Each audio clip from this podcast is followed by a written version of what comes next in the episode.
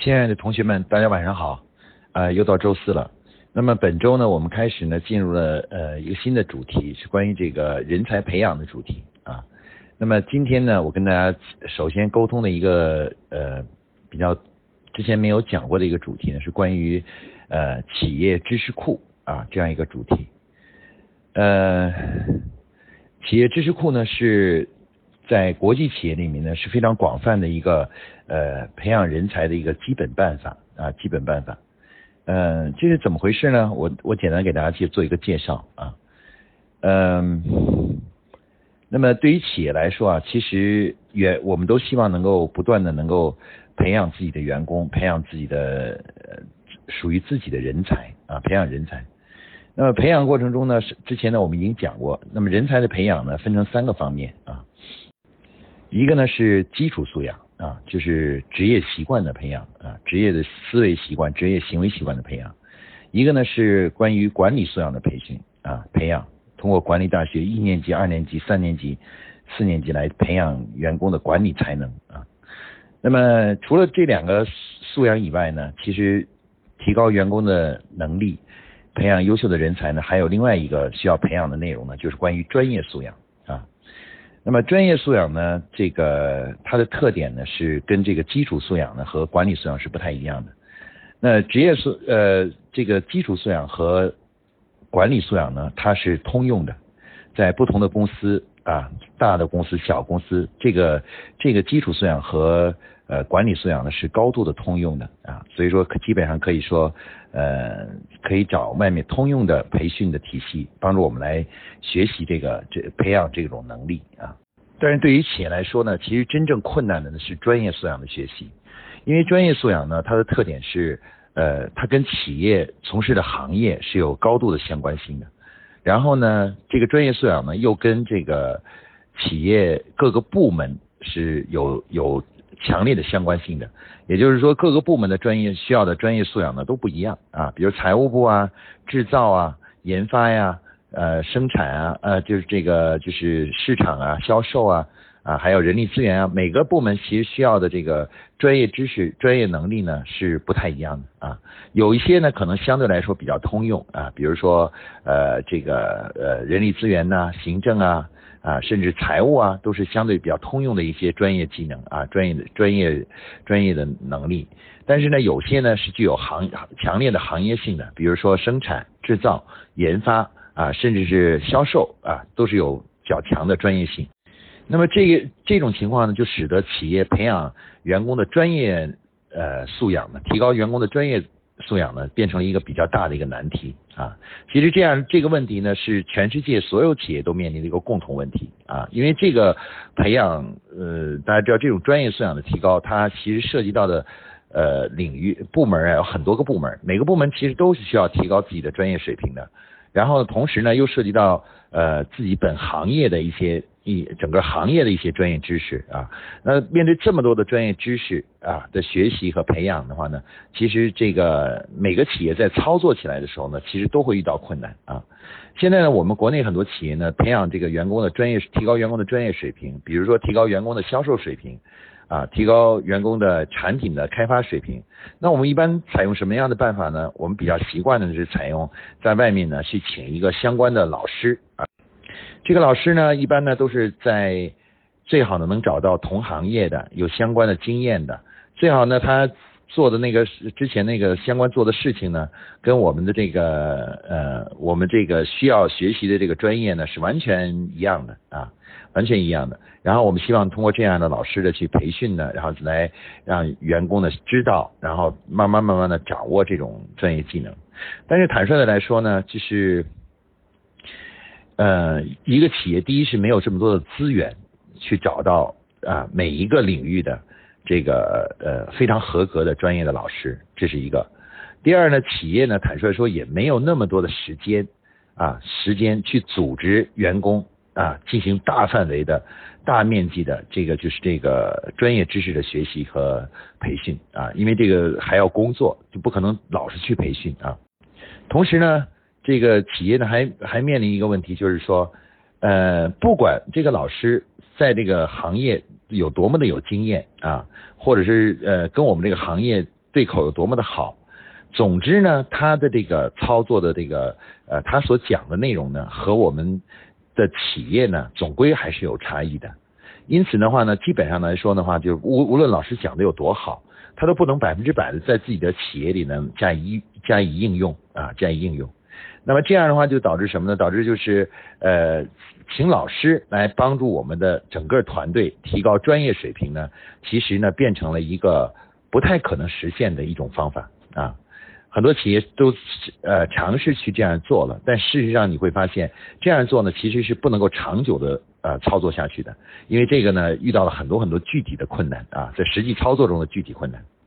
而且还有一个面临的一个问题就是什么呢？就是企业是不断的发展的，新员工呢一轮一轮的不断的加入进来，那么他们每一次加入进来以后呢，都需要进行的相关的专业学习和专业知识的培养。啊，只有学会了专业知识呢，才能有效的工作。但是呢，呃，请老师呢，一般来说呢，我们通常的话呢，请一次，请两次，请三次。但是你不能总是请老师啊，因为这个不仅成本高，而且是实际上组织起来也是比较困难的啊。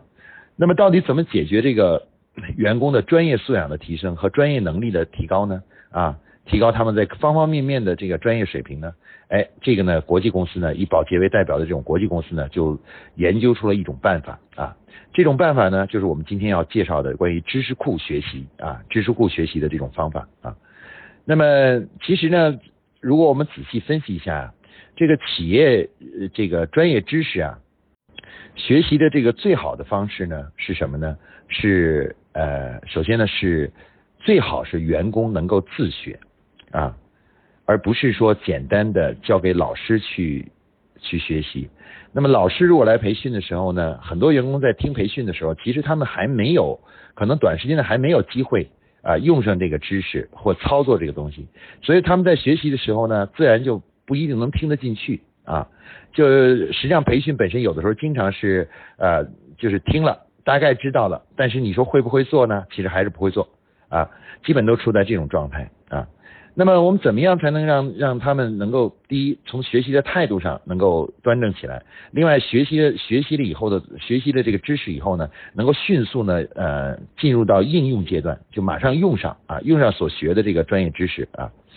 那么像宝洁这样的公司呢，它就采用了一种呃方法呢，叫知识库学习啊。知识库学习呢，顾名思义是什么意思呢？就是在企业内部啊，把自己企业在呃过去。做的每一件啊事情，都进行了什么呢？良好的记录啊和总结以及复盘啊，然后呢，每一次呢做的工作呢，就形成了什么呢？形成了一个一一组档案啊，就是工作的档案啊。那当然，我们现代企业呢，一般都把它称为叫项目的档案啊，项目的档案。那通过这种项目的档案啊，详细的记录了过去的每一次做某每一项工作的整个过程。以及呢，对这个对这个项目整个操作过程和使用的方法的总结、复盘和抽题啊，抽题形成了一个完整的这样一个记录啊，这样一个记录。那么这个记录本身呢，其实就可以成为什么呢？成为未来员工提高自己专业知识的一个很好的一个工具库啊，工具库。那么这这种基本这种方法呢，它的特点是什么呢？就是第一，它是。作为企业内部提高员工专业水平呢，呃，这个成本最低的方式啊，有的时候你你其实请老师呃培训呢，不仅效果不是很好，而且呢最主要是消耗时间还消耗金钱啊，消耗金消耗金钱。而知识库本身呢，它是利用自己企业在实践操作中的工作的这个总结和提升，然后成为了自己的教材啊，然后呢，从而呢去培提高。啊，所有员工的这个专业水平啊，就专业的学习、专业能力的这么一种固定的这么企业的内部的这么一种学习方式啊，学习方式。那具体的来说呢的话呢，呃，操作的具体的情况呢，我给大家做一个简要的介绍啊。首先呢，在企业中呢，要想建立知识库呢，在我们在工作中呢，呃，比较理想的方式呢是导入项目管理，因为项目管理呢，它是一整套比较规范的。这个工作模式，其中的项目管理呢有一个很重要的两个有两个步骤啊，就是在整个工作完成这个项目完成以后啊，它要求不管是什么样的项目在完成的最后两步呢，就是呃倒数第二步呢是一定要进行什么呢？总结与复盘。然后呢，最后一步呢是要求一定要认真的进行归档啊归档。然后呢，最后形成一个项目的这么一个技术档案啊，或者叫做操作档案操作档案。那么这个每一个项目做完以后呢，都要生成这么一本啊，就是这个操作的记录啊。它这个这本操作技术档案呢，就呃。包含了操作的整个的详细的过程和里面获得的一些参数，同时呢，也包含了这个呃做项目的人在做完以后呢，对整个项目的经验和教训的抽提与总结啊，抽提与总结，然后呢，这样就形成一本技术手册啊。呃，一般来说呢，一年的话呢，全一个公司啊，如果是呃我们列数一数的话呢，各个部门啊做成做的项目呢，如果我们所有的工作都打包成项目的话，做的项目的话呢，大概可能会有大概约小公司的话大概有六七十个项目，然后呢大公司呢可能会有一百多两百个项目左右啊，就全年做的所有的项目啊。那么大家试想一下，如果我们建立的项目管理的一种工作方式。然后每个项目都要求做完以后都要生成一个详尽的合格的技术手册的话，只要用一年的时间啊，整个公司呢就会有几几十本到上百本的这个就是叫做项目技术手册。两年三年下来的话呢，在整个公司呢就会形成呃几百本啊几百本这个就是项目的技术手册啊，就是这个技术技术档案和技术手册。那么，呃，如果想象一下的话，如果是都是用纸质的来做的话呢，可能就会形成一个像图书馆、图书室一样的啊，图书馆，每个每个那个图书室里呢，都会有几百个这个项目的档案，同时的话呢，这个就是他们也编好号啊，编好号。那么，如果现这时候有一个新员工啊加入了公司，那公司让他做一件事情的时候啊，做某一个项目的时候。那么他他可以怎么样去学习这个专业知识呢？哎，他因为他马上就要用这个这个专业知识，他只要找到在过去的几年里与这个项目相类似的这样的项目，然后把他的档案找到，然后仔细阅读这个档案啊，仔细阅读这个档案，然后通过阅读这个档案呢，去学习怎么样去操作这个项目。啊，做这个项目，其中的一些专业知识啊、专业的概念啊和专业的逻辑啊，还有一些工作方法和流程啊，其实在这样的档案里都有啊。如果一个企业坚持用项目管理这种建立知识库的方法的话呢，比如说他操作呃两年、三年或者四年，时间一长了以后的话呢，这个项目的档案呢就会很多。那比如说，我现在做一个一个项目的时候啊，一个做一个项目的时候，那么其实我一查的话呢，我会发现与我这个项目相似的档案呢，可能有三本、四本，甚至五本，五个不同的项目之前做的项目都是一样的。那么这样的话呢，其实呢，我就可以对照着这五本来看。那么对于一般大学毕业水平的这个员工来说呢，这样的档案学习呢，基本上都可以。通过那么半一周左右的学习呢，都可以让他们基本了解了这个项目的相关的专业知识。那么如果呢，他有了问题的话，如果他有了的问题的话，那么他可以去呢去找什么呢？找这个之前做过这几个相关项目的这个项目的负责人啊，只要他们还没有离开公司，就可以去请教他们，问他们说其中有哪些地方他们是不懂的啊，哪些细节他们可能需要再深入了解一下。哎，他们就可以去去这个去向他们去请教啊。那些之前做过同类型项目的人呢，其实从某种意义上来说呢，就是成为了什么呢？成为了整个项目的呃，成为了后来的这个新同事的这个技术层面的老师，专业技术的老师。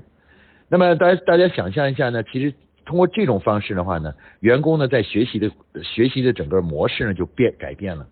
那么，当遇到了呃你一个项目交给他的时候呢，他可以呢首先去查阅这个项目知识库啊，项目图书馆里面的这个项目图书馆里面的这个就是呃相关的档案，然后看档案呢，如果看的不还有一些不明白的地方呢，可以去找相关的做过这个档案的项目负责人去了解操作的实际的情况啊，操作的实际情况。然后通过这种方式的话呢，哎，他呢可以在比较短的时间，通常的话呢都能都会在大约一周左右的时间里面啊，一周左右的时间里面就了解了这个就是呃这个关于这个这个项目呢该怎么做啊。我给大家讲一下我当时在保洁的经历是这样的，就是我刚加入保洁，一九九一年的加入保洁的时候，我去了去到自己的相关对应的部门以后啊，呃，我接到的第一个项目叫做玉兰油的消费者需求研究。那这个项目其实我完全不懂，因为没有接受过需消消费者需求研究的培训，也没有接受过市场调研的培训，也没有接受过这个就是呃玉兰油的知识的培训。可是上级呢就给了我这样一个项目，其实我当时感到很困惑，因为我说这怎么做呢？我完全不懂啊，对这个东西。哎，但是我的上级呢当时就给了我几个。呃，编号，他说这几个编号啊，是一个是飘柔的需求研究，一个是海飞丝的需求研究，一个呢是这个呃这个舒肤佳的啊这个需求研究。你呢就是把这三本需求研究的这个项目档案呢好好阅读一下。如果呢这个有问题呢，你可以来问啊问我，或者问相关的做那个项目的那个负责人，那个项目负责人的名字呢在那个档案上都有啊，你可以去看。啊，于是呢我就。其实我我是从完全不懂的这种状态开始，然后呢就到呃档案室里去查这些档案，找到档案以后呢，一本一本的这个去阅读，阅读的过程中呢遇到了问题呢就去请教相关的那个人，但是呢经过差不多嗯十天左右啊十天左右的学习呢，我就基本上了解了什么呢？了解了这个就是呃这个项目该怎么做啊，这就这个这个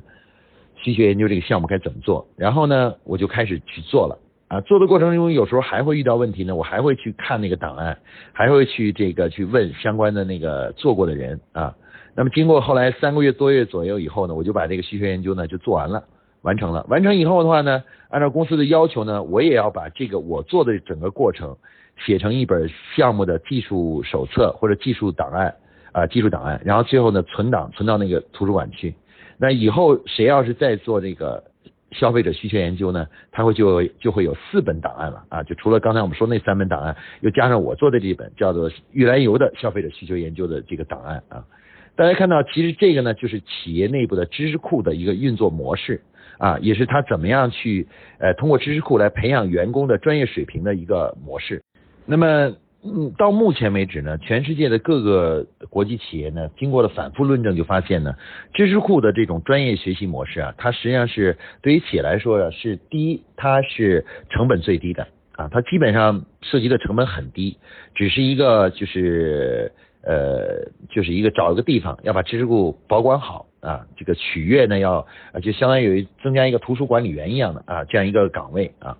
那么同时呢，它也是最。学习学习的这个服学习模式呢，最快速的一种学习模式，因为所有的这些档案呢，一般都是企业自己生成的档案呢，都是跟自己企业的实际工作最贴切的啊，最贴切的。那这么贴切的这种档案呢，在学习的过程中呢，是最容易被呃企业的员工理解的啊。你学一个可口可乐的，可能你的行业跟可口可乐不一样，那你其实你学习起来呢，还是还是具有一定的困难。当像我这样的话呢，我是保洁的。那我用我是做玉兰油，但我去学飘柔海飞丝呢的做法呢是很容易学的，因因为这是我们都是公司的产品啊，的做的做的过程其实这是非常容易学习的。那因此呢，它也是学习速度最快的这样一个，就是最容易被员工去掌握的一种学习方法，呃，一种学习方法。同时呢，它也是一个什么呢？它也是一个就是呃，可以说是呃最可持续运营的一种学习方法。因为这种方法的特点就是，呃，老师带了带了用这个用自己的做的档案去教一个学生出来，那学生学会了以后呢，做一个案例呢，又自己又成为老师，这样的话呢，老师和学生呢在企业内部呢是不不间断的啊，随着不断的这个工这类型的工作被操作，一个项目一个项目做下去呢，老师不断的诞生啊，新的老师一个一个老师诞生。所以说呢，这种模式呢，即使运作运作它二十年、三十年也是没问题的，或者是几十年都没有问题的，因为这个反正它就是一个固定的模式，就是你做过了，你就形成一个规范的资料，然后这个资料呢就成为那什么了，成为下面的人做这个事情的学习的一个档案，然后他们遇到问题的时候呢，你有责任的去回答这些问题啊，帮他们解答这些问题。那么这样的话，其实企业的里嗯某一个专业知识的老师，还有这个所有的老师呢，其实都是企业自己内部的人。啊，内部的人也不用再到外面去请了啊。那么这种学习方法呢，可以说是这个呃最可靠的啊最长久的一种学习方法啊。那么所以说呢，知识库模式呢，现在已经被证明了，对全球的企业证明的是最靠谱的、最可持续操作的、成本最低的，也是效果最好的这个专业水平提高的基本模式啊，基本模式。那问题是关键的问题在于是怎么能够打造一个合格的啊，符合刚才我们所提的这个目标的这个要求的这样的一个好的知识库呢？对于企业来说啊，那么其实呢，这个。打造知识库的办法呢，也是经过长期的研究和摸索呢，也发现呢，它其实也很简单啊，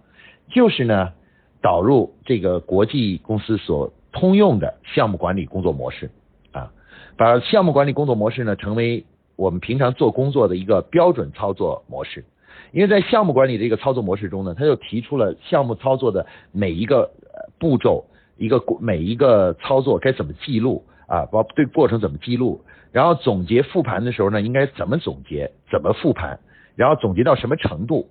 然后最终呢，这个档案归档的时候呢，档案的结构是什么样子的，应该做到什么程度啊？那么其实项目管理呢，为我们打造知识库呢，提供了一整套的标嗯，那么现在呢，其实真正知识库建立中遇到的最大的问题就是什么呢？就是企业呢，虽然有有要去归档啊，把资料整理好的这种理念，但是缺乏一个很系统的办法。而项目管理呢，其实就是。解决这个问题的一个基本办法啊，项目管理提出的一整套这个工作规范，不仅包括了怎么做一件事情，你同时也包含了怎么样对资料进行管理，所有的这个工作资料、工作的信息和工作的这个过程的记录，怎么进进行怎么样的良好的管理。那么，只要企业一导入项目管理，那么其实呢，经过了一年或者两年之后，知识库呢就自然而然就建立起来了啊，建立起来了。那么，那么知识库这种专业的学习模式呢，也自然而然就建立起来了。那现在我们很多企业之所以这个就是培养专业人才呢很困难呢，就是因为他们内部呢没有这个知识库，而没有知识库的主主要原因呢是什么呢？是因为没有项目管理这种科学和系统的工作方法的导入啊。所以说呢，我们说这个呃，要想呢让自己的企业走向专业学习呢，从这个传统的这种师傅带徒弟，或者是请外面的老师来做这种零零散散的学习的这种方式，转化成一个比较长卷、长久的、系统的、可靠的啊，甚至是低成本而又简单的一种工作方式呢，我们需要做一个很重要的工作，就是导入项目管理，通过项目管理呢来建立企业的知识库。然后有了知识库以后的话，把利用知识库呢，建立企业内部员工呢自己自我学习、自己提高专业水平的一种一种工作方法啊，一种工作模式啊。那这个呢，其实就是现在目前呢，已经成为国际上所有企业的这个这个培养员工的、提高员工的专业水平的一个基本办法啊，基本的一个模式。那么现在我们国内企很多企业都想培养人才，而且未来呢，其实企业的竞争呢，也也是从根本上来说呢，也是人才的竞争。一味的采用这个挖人的这种办法呢，其实是不，这是不不可持续的啊，就是靠挖人来解决人才问题是不可持续的。从根本上来说，要想解决解决人才问题，必须具有自我造血的能力，也就是自我培养的能力。而这个知识库呢，也就成为一家企业呢建打造自己的自我造血能力的这么一个重要的一个呃工作方法啊，一个工作方法啊。而那么现在很多企业呢，其实呃。遇到的最大的问题是什么呢？是因为呃，企业内部呢，这个管理的和工作的方法呢，比较趋向于急功近利。所谓的急功近利，就希望每做的每一件事情，马上呢，在当下呢，就立刻产生作用啊，产生作用。人们这种快餐心态呢，就导致什么呢？导致这个知识库呢很难在企业里面建立起来，是因为知识库要想真正建立起来，你首先要导入项目管理，项目管理以后你要运营一段时间，形成规范，然后运行一年到两年以后，知识库呢完整的比较可靠的一个知识库呢才会诞生啊，才会诞生啊。那这样的话呢，就导致什么呢？就导致很多企业呢觉得这个做这个事情呢眼前看不到好处，所以就不愿意做。但是实际上仔细想来的话呢？花上那么一年两年的时间啊，导入项目管理和这个建立知识库，那为企业解决的问题呢，其实是未来几十年的企业运营和发展的长远的一个大问题啊，大问题。如果呢不愿意去这样做的话呢，那么就只能靠靠这个挖人呢，或者是靠这个就是外面的老师进行一些零散的这种学习培训呢。其实从总的来说呢，是一个非常落后而且是低效率的一种工作方法啊。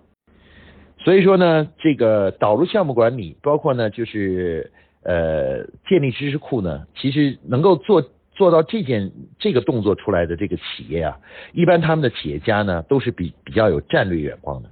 啊，他是能够看到，那不光想着眼前，而是瞄准了未来的目标的。啊，缺乏战略眼光的这个企业家呢，一般都不会不愿意去做这个事，因为他们觉得不划算，或短期之内见不到效果啊，见不到效果。但是，但是呢，非常遗憾的就是，知识库这种有重大意义的事件呢，一般来说呢，都不会在立刻一见就马上见到明显的效果，往往是会需要一段时间的积累和沉淀之后，才能真正见到它真正的效果。其实反思一下，我们人类生活中的所有的事情，真正有价值的事情呢，都是需要时间的积累的啊。没有价值的事情呢，时间一般都很短啊，都很短。但是有价值的事情呢，一般都需要一点时间啊。而知识库呢，因为它是一个非常有价值的事情，所以它需要什么呢？时间的积累。那因此呢，企业呢，必须要有战略的眼光，而且要要提早、尽早的下定决心呢去导入项目管理和。建立这个知识库，这样的话呢，这个这种呃打造提高员工专业能力的这种工作方法呢，才能真正的比较快在企业中呢建立起来。其实呢，这个工作方法呢，越早建立越好啊，这个越晚建立的越麻烦，因为越晚建立呢，其实这个就是呃我们那个导入项目管理的成本就越高啊。比如公司现在只有三十个人，如果导入项目管理就很快。但如果你要是公司有三百个人，导入项目管理就会慢很多。如果有三千个人的话呢，那项目管理的导入的成本又会大很多倍，呃，很多倍。所以说呢，这个呃，对于其实呢，对于我们来说，所有的企业来说呢，尽早的去导入呢，是最好的一个选择。未来企业的竞争呢，从根本上来说是人才的竞争，既不是市场的竞争，也不是呃技术的竞争，而是人才的竞争。啊，优秀的人才就会诞生优秀的技术和优秀的市场策略。那么没有优秀的人才，那么企业呢就是是没有前景的、前途的。所以说培养人才呢，其实就是就是培养自己企业的未来啊。那么那么呃，建立培养人才的可靠的模式，就成为很多企业谈到说要做百年企业、要基业长青的一个重要的一个组成部分啊。好，嗯，今天呢，关于这个。企业知识库这个主题呢，我就跟大家介绍到这里啊。好，大家晚安。嗯，呃，三群的同学提了一个问题，就是说有些企业可能发展一段时间，但是过去呢对资料的这个整理啊非常不系统，也不规范，然后所以说呢有些数据也丢失了，所以说就在问呃一些学习方法，就是就是除了知识库以外学习方法。呃，其实呃坦率说呢我。我觉得，如果是没有知识库这种模式的话呢，呃，采用的模式呢，就相对来说呢，就是比较呃，就就简单了，那就是培训了，就只能是到外面去请老师去过来啊，或者是呃自己呢，就是参到外面去参加一些与这个你所需要的专业学习相关的一些呃培训啊培训。啊，当然也可以去导入一部分一定的咨询活动啊，咨询活动来帮助我们来去呃学习某一个特定的知识，比如说新产品开发的知识啊，市场部建设的这个相关知专业知识啊，这些都需要可能需要通过咨询来去学习啊。那比如说广告的专业知识呢，可能就通过需要参加一些基本基础的学习就可以了，然后去去进行实践。然后呢，当然还有一个办法就是说，如果你能拿到其他公司的。类似的这个知识库档案，那那也可以，也是一种办法啊。不过总的来说呢，反正知识库呢是一个比较系统的工作方法，其他的工作方法呢，学习方法呢都是属于是机会型的，就是反正也不是不能够长久使用的一种一种方式啊，一种方式。所以说总的来说，嗯，最可靠的还是知识库啊。当然其他方法就简单了，大家都知道，我我也不用去详细的阐述了啊。